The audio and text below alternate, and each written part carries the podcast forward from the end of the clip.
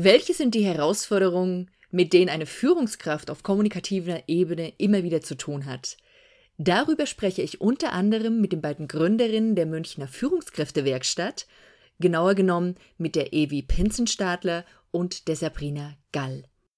Und wir sprechen auch über die Parallelen, die wir zur Tätigkeit als Selbstständige, als Unternehmerinnen sehen, die wir sind.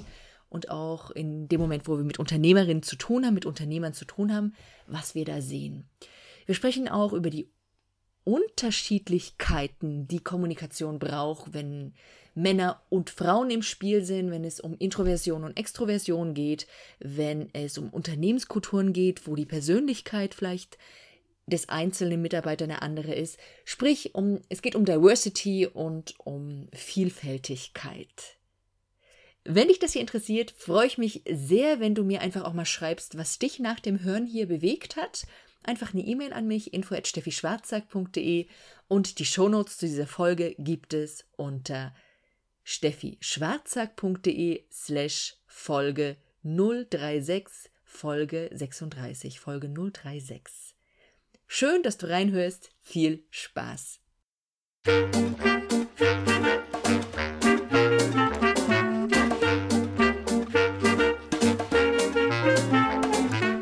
Zeig dich und sprich. Der Podcast rund um Sprechen und Auftritt im Business.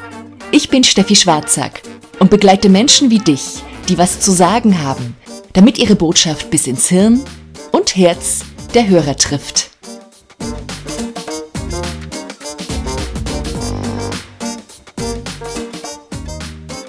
Hallo und willkommen bei Zeig dich und sprich.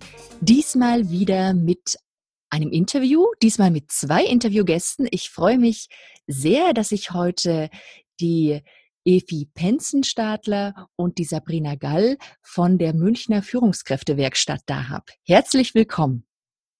Ja, hallo Frau Schwarzack. Hallo Frau Schwarzack. Schön, dass Sie beide da sind. Ja, vielen Dank für die Einladung. Ähm, wir, die Münchner Führungswerkstatt, bestehen ja, wie Sie schon gesagt haben, aus zwei Personen, nämlich aus der EFI, Stadler und der Sabrina Gall. Und ähm, wir sind ähm, leidenschaftliche Experten, alles was mit dem Thema Führungskräftebegleitung, Führungskräftecoaching betrifft, zu tun hat und ähm, geben sehr gerne pragmatische und wirklich auch in der Praxis anwendbare Impulse für den Führungsalltag. Mhm. Und wie sei denn ihr, also was mich auch immer interessiert, wie sind Sie denn dahin gekommen, dass Sie das heute tun? Also welche Momente gab es in Ihrem Leben? Wie sind Sie zu der geworden, die Sie heute sind und zu dem, was Sie da heute beruflich eben tun und in die Welt bringen? Also da sage ich jetzt mal kurz was dazu, wie es bei mir war. Also eigentlich eher Zufall, aber ich sage immer so, es gibt ja im Leben nicht unbedingt Zufälle. Also ganz normal Bankkauffrau gelernt und dann irgendwann aus der Personalabteilung angesprochen worden, ob ich nicht Lust hätte, in dieses Thema Training, Ausbildung reinzugehen. Das habe ich dann auch gemacht und habe so, ich sag mal, Blut geleckt und festgestellt, dass mir das irgendwie viel Freude bereitet und dann mit viel unterschiedlichen Funktionen bin ich dann in der Bank am Ende gelandet im Bereich Führungskräftetraining, Entwicklung, Coaching, Teamentwicklungen und habe da die Sabrina kennengelernt, weil die mit mir gemeinsam gearbeitet hat. Und seit fünf Jahren nutze ich das, was ich in der Bank alles gelernt und erfahren habe über das Thema Führung in einer Freiberuflichkeit eben in der Münchner Führungswerkstatt. Mhm. Wie war das bei Ihnen, Frau Gall? Das ist auch nochmal interessant, Ihre Richtung zu erleben und sozusagen beide Wege mal zu kennen. Also bei mir war es ein ähnlicher Impuls. Ähm, mein Chef hat ähm, uns gesagt, er möchte eine Mitarbeiterbefragung machen und da war ich erst ganz neu im Unternehmen und wusste noch gar nicht so wirklich, was das eigentlich ist. Und ähm, habe dann festgestellt, hey, das ist eine gute Möglichkeit, um ein Feedback zu bekommen als Führungskraft und habe dann einfach gefragt, neben der Beurteilung des Chefs, was, was passiert da eigentlich, was passiert mit den Ergebnissen, was kann eine Führungskraft auch aus solchen Ergebnissen für sich selber herausnehmen? Und bin dann darauf gestoßen, dass es ja auch einen Bereich Management-Training gibt. Und das fand ich dann so spannend, dass ich mich da auch beworben habe und ein Assessment Center besucht habe, das Gott sei Dank dann auch bestanden habe. Und so bin ich in diesen Bereich reingerutscht und habe dort auch bestimmt 15 Jahre gearbeitet, bis ich mich dann 2010 selbstständig gemacht habe und eben auch immer so diese Vision im Kopf hatte, für alle Führungskräfte, die ins kalte Wasser geschmissen werden, denen, wo man einfach sagt, jetzt macht ihr einfach mal eine Führungsaufgabe, ähm, für die gibt es so wenig und es gibt so wenig Begleitung dabei. Das ist so ein Herzensthema auch von mir gewesen und Evi und ich, wir kennen uns schon sehr lange. Wir haben immer sehr gut und auch sehr ergänzend zusammengearbeitet. Und so ist dann die Idee entstanden, dass wir beide gesagt haben, wir brennen so sehr für das Thema, wir machen jetzt unsere eigene Münchner Führungswerkstatt. Mhm, schön. Und darüber sind wir dann eben nochmal zusammengekommen. Ganz genau. Vorher, obwohl, ja, genau. Wir, wir, kannten uns schon, als sie selbstständig waren, sowas. Und dann, genau, haben wir was zusammen gemacht. Mhm. Ja, sehr spannend. Ähm, was mich jetzt interessiert, Sie haben im Grunde Erfahrung gemacht in den beiden Bereichen, wo die Leute, mit denen ich arbeite, herkommen. Nämlich einmal in dem Bereich von der, der Führungskräfte, die da mit mir zusammenarbeiten und auf der anderen Seite aber auch die Selbstständigen, die die sie jetzt sind und die auch mit mir zusammenarbeiten. Und was mich tatsächlich mal interessiert an dieser Frage ist, wo unterscheidet sich denn die Kommunikation und ihre Herausforderungen in den beiden Rollen Ihrer Auffassung nach? Oder ist etwa alles gleich? Naja, also ich sag mal, die Frage ist berechtigt und wenn ich jetzt so drüber nachdenke, würde ich sagen, im Grunde ist erstmal das, das Grundschema der Kommunikation ist immer gleich. Es geht darum, die, das Gegenüber zu erreichen. Und die Frage ist, habe ich andere Voraussetzungen, wenn ich Führungskraft in einem Unternehmen bin, wie wenn ich Selbstständiger bin und jetzt versuche, ich sage mal, beim Kunden anzudocken. Und wenn ich ganz, ganz tief nachdenke, dann sage ich, eigentlich ist es immer gleich. Mhm weil ich muss gucken, wer sitzt mir gegenüber, was sind seine Bedürfnisse, wie spreche ich den an, auf welcher Ebene, mit welchen Wörtern, um diesen Menschen zu erreichen, damit wir in der Kommunikation klar sind, damit wir von den gleichen Themen sprechen. Und das ist, sagt man, natürlich habe ich als Führungskraft so ein Stückchen ja den Hut auf, ich bin Chef und man muss mir, also gefühlt schon mal ein bisschen mehr zuhören, als wenn ich jetzt Selbstständiger bin, der beim Kunden irgendwie ein Angebot präsentiert. Aber grundsätzlich ist das Grund, Grundthema der Kommunikation, mich auf mein Gegenüber einzustellen, zu gucken, wie und was kommuniziere ich, damit ich diesen Menschen erreiche, ist in beiden Fällen gleich. Wie siehst du das, Sabrina? Ähm, weil ich einfach denke, es geht eben darum, den, das Gegenüber zu erreichen, aber auch mitzunehmen. Und das muss ich als Führungskraft, indem ich meine Mitarbeiter mitnehme, aber das muss ich genauso auch, indem ich meinen Kunden mitnehmen will und ihn begeistern will von dem, was ich tue. Und ähm, deshalb sehe ich das genauso.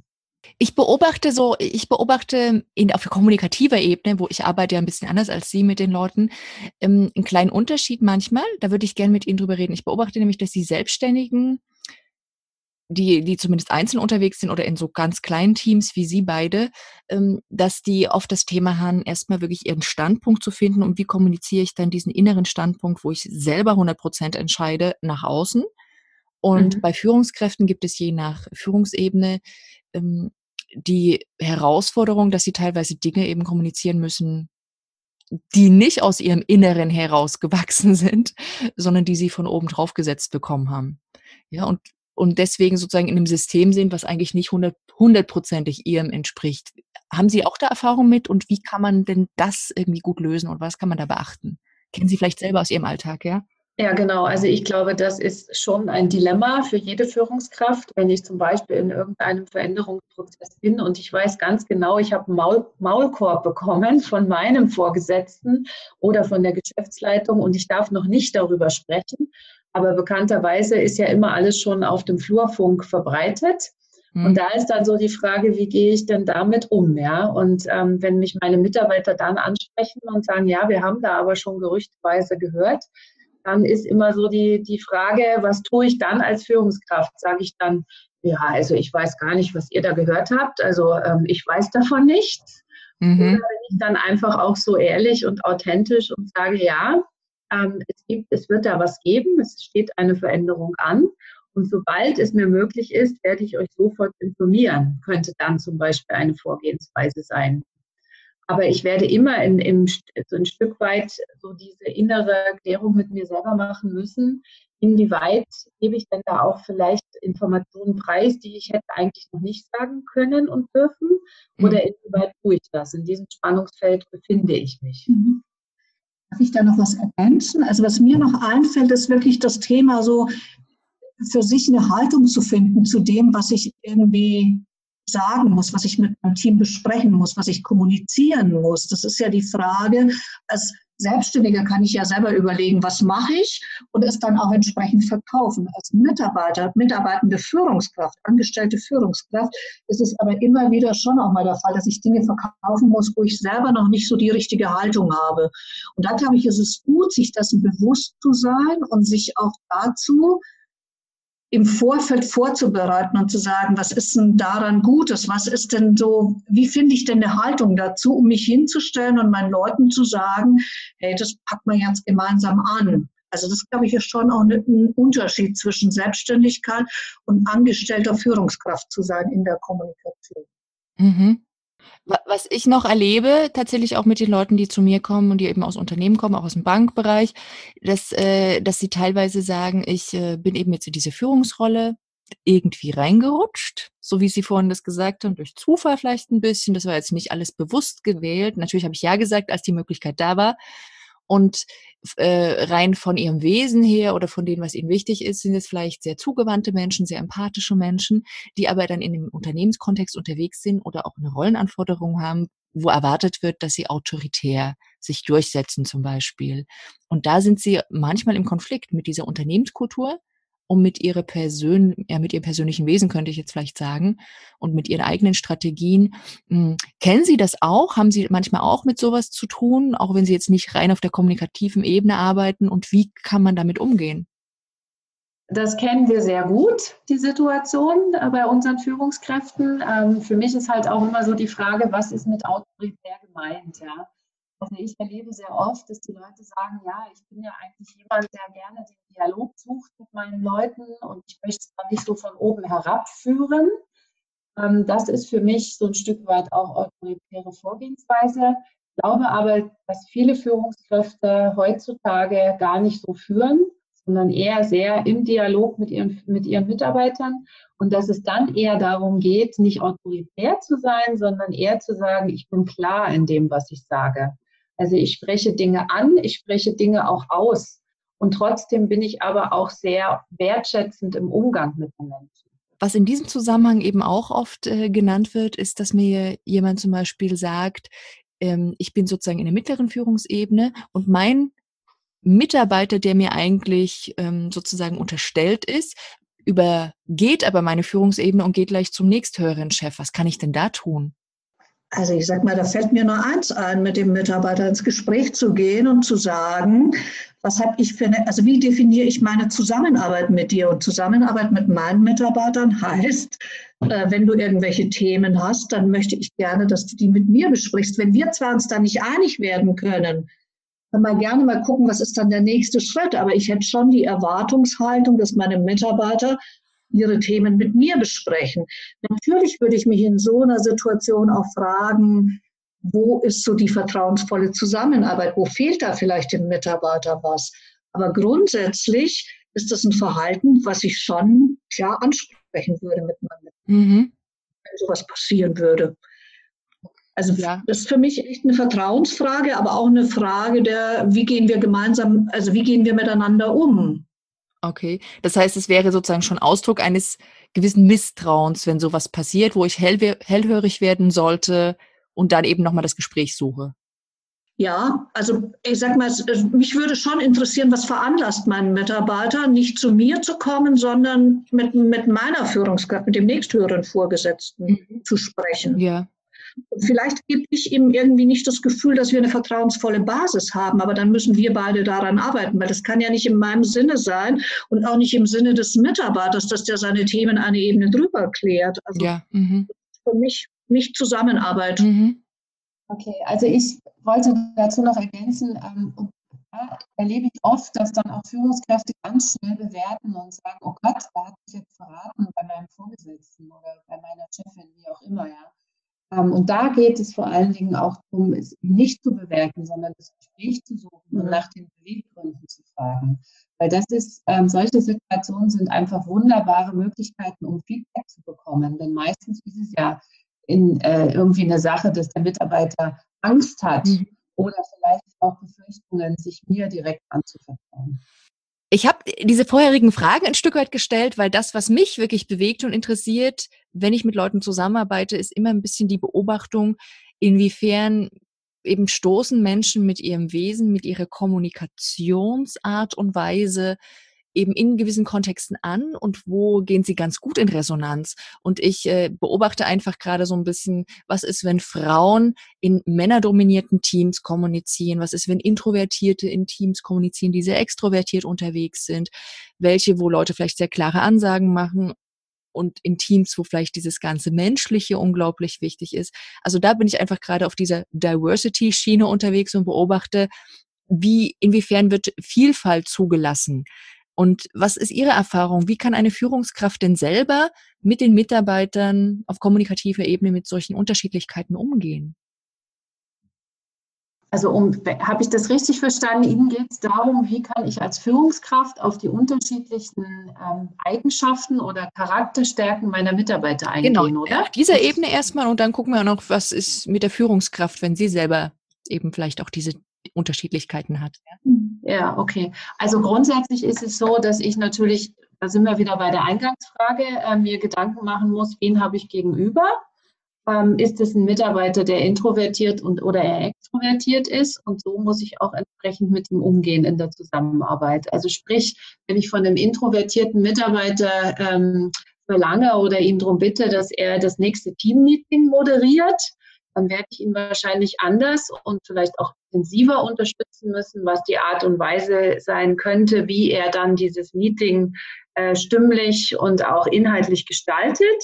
Bei einem extrovertierten Mitarbeiter brauche ich das wahrscheinlich nicht mehr, weil der sich von Hause aus sehr viel leichter tut, auch vor einer größeren Gruppe zu sprechen. Mhm. Ähm, aber da kommt es wirklich letztendlich darauf an, dass ich immer die Mitarbeiter mit den Aufgaben betraue, die sie aufgrund ihrer Stärken auch am besten und am einfachsten ausführen können. Okay, und wie ist das dann selber bei einer, eben als Führungskraft, wenn man merkt, also ich habe zum Beispiel auch mit einer Kundin zu tun, die ist Frau, in einer sehr männerdominierten mhm. und ja, Unternehmenskultur unterwegs und ähm, merkt aber eben einerseits so, ja, die ist irgendwie voll auf den Mann machen, ist nicht so der richtige Weg, aber sie ist tatsächlich mhm. auf der Suche und in dieser Suche auch zu mir gekommen. Sie ist gleichzeitig auch, also würde sie sich mehr auf, als Introvertierte bezeichnen als als Extrovertierte. Also da haben wir schon zwei Kulturen, mit denen sie sich da so ein bisschen schwer tut, sage ich mal. Und ähm, ja, wie sind so Ihre Erfahrungen, wie man mit sowas da umgehen könnte? Also die, äh, dieses Phänomen beobachten wir auch. Ähm, und je höher Sie in der Führungshierarchie kommen, desto größer sind da die Unterschiede aus unserer Erfahrung. Und es liegt aus unserer Meinung oder meiner Meinung nach danach, ähm, dass viele Frauen auch ganz anders sprechen. Also das heißt, also andere Wörter benutzen als Männer. Männer nutzen eher so kraftvolle Wörter, also wie zum Beispiel durchsetzungsstark oder entscheidungsfreudig, äh, logisch. Das ist so das unabhängig. Ähm, die haben ein hohes Selbstbewusstsein. Und Frauen, die haben eher so den Fokus, das Gemeinschaftliche in den Mittelpunkt zu setzen. Und die benutzen auch ganz andere Wörter. Die reden von Loyalität, von Bescheidenheit, von rücksichtsvollem Agieren, von empathisch sein. Also da finde ich sehr viele Unterschiede. Und ich glaube, wenn man als Frau, je höher man in der Führungshierarchie ist, gut andocken will, dann sollte man sich eher auch so ein männliches Begriffsrepertoire aneignen. Das heißt nicht, dass ich zum Mann werde, aber ich sollte mir bewusst sein, in welcher Runde spreche ich, wen will ich erreichen und dann eben eher die Worte meiner Zielgruppe nutzen. Also eher so im Sinne von, ich lerne jetzt die Fremdsprache. Ja, ja, ja. ja. Also ich glaube, eine Fremdsprache ist es vielleicht nicht, weil die Worte kennen wir ja auch. Aha. Aber ich glaube, es ist eher so, diese Worte mehr in den Fokus zu setzen. Ja, okay. Ja, habe ich auch zu Anfang schon gesagt, wie wichtig es ist, sich einzustellen auf das Gegenüber. Und wenn ich halt so eine Männerwelt mir gegenüber habe, die so in bestimmten Begrifflichkeiten sich bewegt, dann ist wenn ich was erreichen will, ist es schon wichtig, mich da auch ein Stück anzupassen, mich nicht zu verbiegen. Das ist, glaube ich, ganz wichtig. Aber so hinzugucken und zu sagen, was in meinem Kommunikationsrepertoire muss ich aufnehmen, um dieser Zielgruppe irgendwie gerecht zu werden. Mhm. Ja, das trifft es auch, äh, trifft es sehr schön, was es beschreibt. Ich beobachte das ja jetzt eben nicht nur auf dieser verbalen Ebene, sondern auch auf dieser körpersprachlichen Ebene.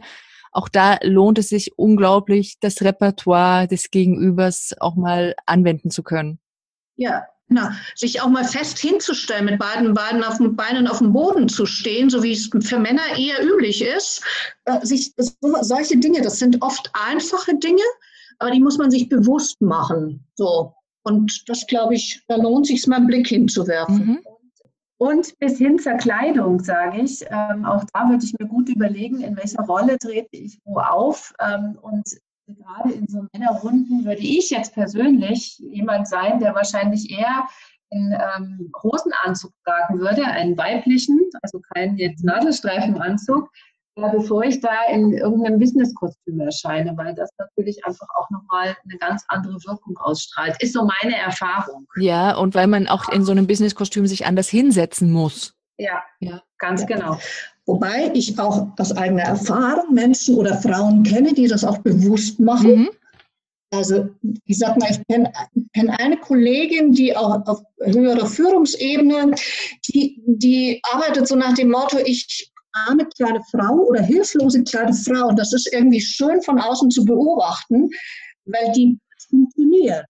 Also ich sag mal, die Männer helfen, unterstützen, lassen ihr Dinge zukommen und es, also es führt auch zum Erfolg. Aber die Frage ist halt, will man als Frau mit dieser Rolle so arme, hilflose Frau irgendwie erfolgreich sein? Mhm. Aber es, also das habe ich selber schon live erlebt und es ist irgendwie schön zu sehen, dass es klappt. Also die Männer dann auch funktionieren, wenn ich mal so im Pauschalen bleiben darf oder Stereotypen bleiben darf. Ja, also natürlich sprechen wir hier nie für alle, weil das haben Sie ja wunderschön ja, genau. ein paar Mal betont, nämlich, dass man immer guckt, wie ist das Gegenüber. Das heißt, jeder Mensch, egal welche Rolle er jetzt angehört, kann auch anders reagieren.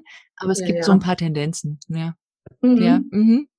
Ja, spannend. Das heißt, äh, ich kann als Frau sozusagen auch damit kokettieren und spielen, wenn es mir denn liegt.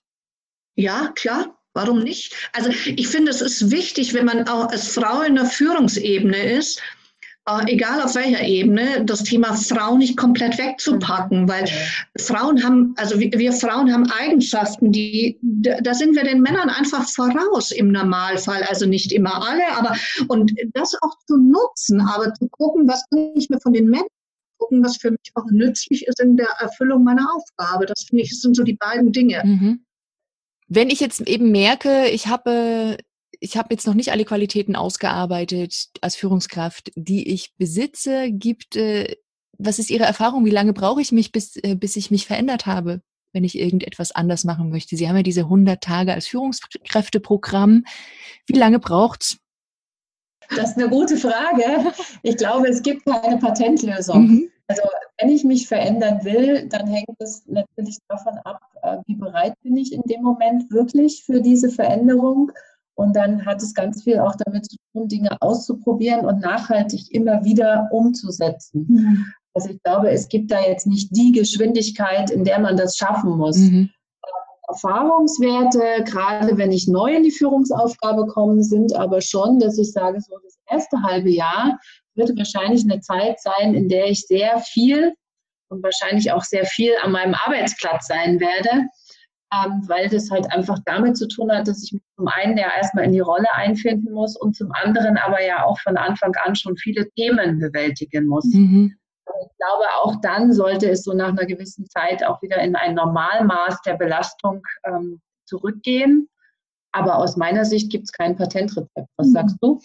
Ja, also es ist für mich immer sehr abhängig davon, entscheide ich selber, dass ich mich verändern will oder entscheidet ein anderer, dass ich mich verändern soll? Weil wenn ein anderer entscheidet, dass ich mich verändern soll, dann ist es ja immer so ein bisschen, da muss man ja erstmal so seine Haltung dazu finden. Wenn ich aber selber sage, hey, das ist irgendwie ein spannendes Thema und an dem will ich arbeiten, dann geht es wahrscheinlich schneller. Es gibt aber auch wissenschaftliche Untersuchungen, die zeigen, dass Veränderungen immer dauern. Also da wird irgendwie so, ist so dieses Thema, dass man so neue Verhaltensweisen übt man irgendwie über zwei Monate lang ein, bis dass man sie dann einigermaßen verinnerlicht hat. Das ist so eine Guideline zum Thema, wie schnell geht Veränderung. Es gibt aber auch, für mich ist es immer auch sehr abhängig davon, wie groß ist die Veränderung, wie groß habe ich mir den Schritt gesetzt. Mhm. Und da auch einen Blick drauf zu werfen und zu sagen, vielleicht ist ein kleinerer Schritt, wo ich dann merke, ich es verändert sich eine Kleinigkeit, ich bin erfolgreich damit, einfacher als wenn ich mir gleich irgendwie so ein großes Thema vornehme. Das ist für mich sehr viel individuell hinzugucken mit demjenigen, der sich verändern will. Okay. Das ist was, was wir im Coaching genau angucken. Auch so, was ist die Veränderungsmotivation und was sind richtige Ziele und richtige Teilschritte auch für Veränderung. Ich finde das ja spannend, die Frage, die Sie da am Anfang jetzt gestellt haben. Wer entscheidet, dass ja, ich mich ja. verändern soll? Ist es denn möglich, wenn mein Vorgesetzter entscheidet, ich sollte ein hm, bisschen offener kommunizieren können? Ist es möglich, dass ich das lerne? Was denken Sie? Ja. Ja? Natürlich. Die Frage ist ja immer, welchen Sinn verknüpfe ich damit? Ne? Und das ist ja grundsätzlich ein Thema. Wenn ich jemanden ähm, dazu bewegen will, dass er sich verändern soll, dann ist auch wichtig, den Sinn aufzuzeigen. Welchen Nutzen habe ich denn davon, wenn ich in Zukunft offener kommuniziere? Und wenn mir das gelingt, ähm, das diesem Mitarbeiter zu äh, näher zu bringen und ähm, der Mitarbeiter auch für sich diesen Sinn oder Nutzen erkennt, dann glaube ich, ist es durchaus gut möglich. Mhm. Verlassen wir so ein bisschen dieses Führungsthema mal. Was mich äh, jetzt noch interessiert, da Sie auch selbstständig sind, gab es denn und wenn ja, welche?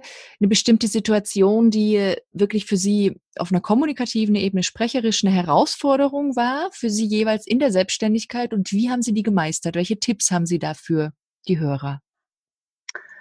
Also für mich war es eine ganz große Veränderung mit der Selbstständigkeit, ähm, dieses Kommunikative mehr nach außen zu tragen, weil ich relativ schnell einen Kongress, äh, eine Kongresseinladung hatte um über die ersten 100 Tage in der Führungsaufgabe zu sprechen. Und dann habe ich so gedacht, okay, das ist jetzt überhaupt nicht das, was ich will. Und äh, wie viele Leute sitzen da? Da sitzen bestimmt 100 Leute und das ist ja so gar nicht mein Ding. Und dann habe ich Sie kennengelernt, liebe Frau Schwarzack, und habe gesagt, wir müssen unbedingt was tun. Ich bin da ähm, einfach sowohl, also ich bin da noch sehr unerfahren. Wie spreche ich denn vor einer großen Gruppe? Wie bringe ich überhaupt das Thema interessant rüber? Und da hat mir ihre Begleitung sehr geholfen, weil das einfach für mich, weil ich da gelernt habe, gleich am Anfang meiner Selbstständigkeit, wie kann ich auch ein Thema interessant äh, verpacken, so dass die Leute auch Lust haben, mir zuzuhören. Und auf der anderen Seite, wie kann ich so als Person mit den richtigen Worten, mit der Stimme, mit dem Einsatz der Körpersprache da auch eine positive, ähm, eine positive Wirkung erzeugen. Das heißt, was wäre denn Ihr Tipp jetzt für einen Hörer? Aus, also aus wenn, wenn jemand, also mein Tipp wäre einfach, ähm, wenn sowas ansteht, äh, wenn man da noch keine Erfahrung hat, sich zum einen eine Unterstützung zu holen, jemanden, der einem zeigt, wie kann ich das denn überhaupt bewältigen. Mhm. Wie es Ihnen, das interessiert mich jetzt einfach mal, wie geht es Ihnen jetzt, so ein paar Jahre danach, mit diesen ähm, Situationen, also, wo Sie. Immer noch ja. da. Also das ist sicherlich noch da ähm, und es ist jetzt auch nicht nach wie vor meine Lieblingssituation, weil das einfach damit zu tun hat, dass ich vom, vom Typ her jetzt auch nicht der bin, der sagt, ich muss jetzt auf jeder Bühne stehen, die es irgendwo gibt. Aber ich kann damit umgehen und ich habe auch eine gewisse Freude daran und ähm, wenn dann hinterher ein positives Feedback kommt, dann freue ich mich auch darüber. Ja, das ist unglaublich viel. Ich habe letztens von jemand gehört, die eben einen Vortrag gehalten hat und die dann meinte, ich habe zwar irgendwie ganz viele schöne Sachen gesagt bekommen, aber ich habe keine Freude empfinden können. Mhm. Was, was ja. auch eine Herausforderung ist, ne? Einfach mhm. das zuzulassen und seinen Erfolg zuzulassen. Mhm. mhm. mhm. Ja, spannend. Genau. Vielen Dank. Frau Penzenstadler, gab es bei Ihnen irgendeinen Moment, wo Sie gesagt haben, das, da habe ich viel gelernt, da kann ich hier einen Tipp mitgeben? Naja, viel gelernt habe ich in dem Thema, wie verkaufe ich mich selber, weil das ist ja als Selbstständiger nochmal so ein anderes Stück, als wenn ich irgendwie Führungskraft bin im Unternehmen. Weil, also ich sag mal, bei mir war es so im Unternehmen, mich haben alle gekannt und ich musste irgendwie nicht mehr zeigen, was ich kann, weil, weil es war bekannt. Und dann plötzlich in die Selbstständigkeit reinzugehen und auf Menschen zu treffen, die man jetzt erstmal davon überzeugen muss, was ich kann. Mhm. Und auch so dieses Thema Klappern gehört zum Geschäft. Ich bin eher ein Mensch, der irgendwie nicht so viel mhm. rumredet, sondern eher macht. Ja. Aber das war was, ist eine Herausforderung, wo ich ja heute immer noch mal so mich, mich an der Nase packe und sage, okay, jetzt musst du irgendwie so, so zeigen, was du kannst und es ist, es ist gut so, dass du, dass du das tun musst. So. Also so würde ich es mal formulieren. Ja, okay. Ja. Das heißt, der, der Tipp ist sozusagen, es immer wieder zu tun.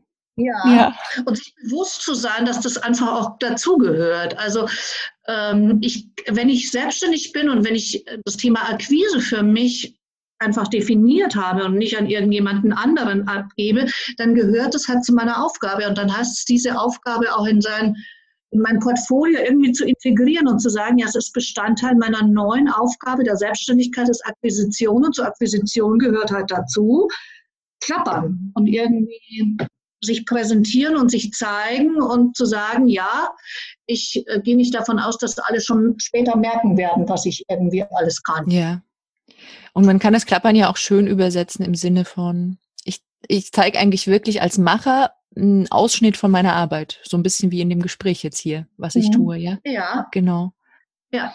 Ja, spannend. Ich habe jetzt noch mal so zwei Fragen, die jetzt äh, gar nicht so viel erstmal mit Kommunikation zu tun haben, mit, von denen Sie auch noch nichts wissen, weil ich nicht, die habe ich mir abgeguckt aus einem Interview, wo ich selber vorige Woche interviewt worden bin.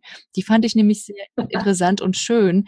Das, die erste Frage ist tatsächlich, haben Sie denn einen Buchtipp, die, wo Sie sagen, das ist total spannend, das hat mich sehr inspiriert, das möchte ich gerne den Hörern hier weitergeben. Das kann was mit Führung zu tun haben, mit Selbstständigkeit, mit Kommunikation, vielleicht was ganz anderes, was Privates. Also wenn es zum Thema Buchtipp, äh, ich bin selber ein Fan von Schulz von Thun, Kommunikationspsychologie. Da gibt es irgendwie drei unterschiedliche Bücher von dem. Es gibt aus dem Kreis von Schulz von Thun ein Buch, das heißt Kommunikation für Führungskräfte. Also ich sag mal, rund um Schulz von Thun, bei dem ich selber auch eine Ausbildung gemacht habe, ist für mich halt was, wo ich sage, kann für jeden, der kommunizieren will und muss, einfach ein nützliches Buch sein. Ja, also ich finde die auch eine wunderbare Basis. Ja. ja. Es ist halt so schön einfach gemacht und es funktioniert halt tatsächlich auch so einfach, wie er es erklärt. Es mhm. ist sehr verständlich und sehr einfach. Schön, ja. Danke. Frau Gall? Ich habe ein Buch vor kurzem gelesen und das kommt mir jetzt. könnten Sie noch mal anfangen? Ich habe vor kurzem ein Buch gelesen, was mir spontan in den Sinn kommt. Ähm, das heißt Musterbrecher. Mhm. Ähm, das ist ähm, ein Buch, wo es darum geht, bestimmte Dinge gerade auch in Unternehmen anders zu machen. Ähm, und ich bin gerade ein großer Fan davon, ähm, gerade auch was, was Führung betrifft, nicht immer wirklich auch das Abbild von irgendjemand zu sein, sondern so seine eigene Persönlichkeit mit einzubringen. Und das kann man manchmal mit ganz banalen Dingen einfach Sachen anders machen, aber so, dass es zu einem passt. Und deshalb bin ich gerade ein großer Fan von dem Buch. Also ist sehr lesenswert, hat auch nicht so viele Seiten, kann man sehr schnell und sehr gut lesen. Super, ich kenne es nicht. Das klingt total spannend und es trifft auch so ein bisschen das, was ich letztendlich spanne, weil ich ja auch glaube, so ähnlich wie Sie, dass äh, ein bisschen Ecke und Kante als Persönlichkeit jedem Unternehmen eigentlich gut tut. Mhm, ja, genau. Ja, wenn mhm. da nicht nur so ja glatte Ja-Sager unterwegs sind. Genau. Mhm. Ja. Dann die, ja, die letzte Frage letztlich, die ich jetzt noch habe, ist, äh, gibt es denn in Ihrem Leben jeweils eine Philosophie, nach der Sie leben, die Ihnen wichtig ist und mit denen Sie, mit der Sie uns hier inspirieren möchten? Auch wieder an Sie beide. Sie stellen Fragen. ich habe die vorige Woche auch bekommen. Ich fand die ich fand die interessant. Also, also, es gibt so einen Leitspruch, jetzt werden Sie wahrscheinlich sagen, schon wieder was mit Führung. Nee, aber das, das, darf, liegt das einfach, darf sein, das ist ja Ihr Leben, ne?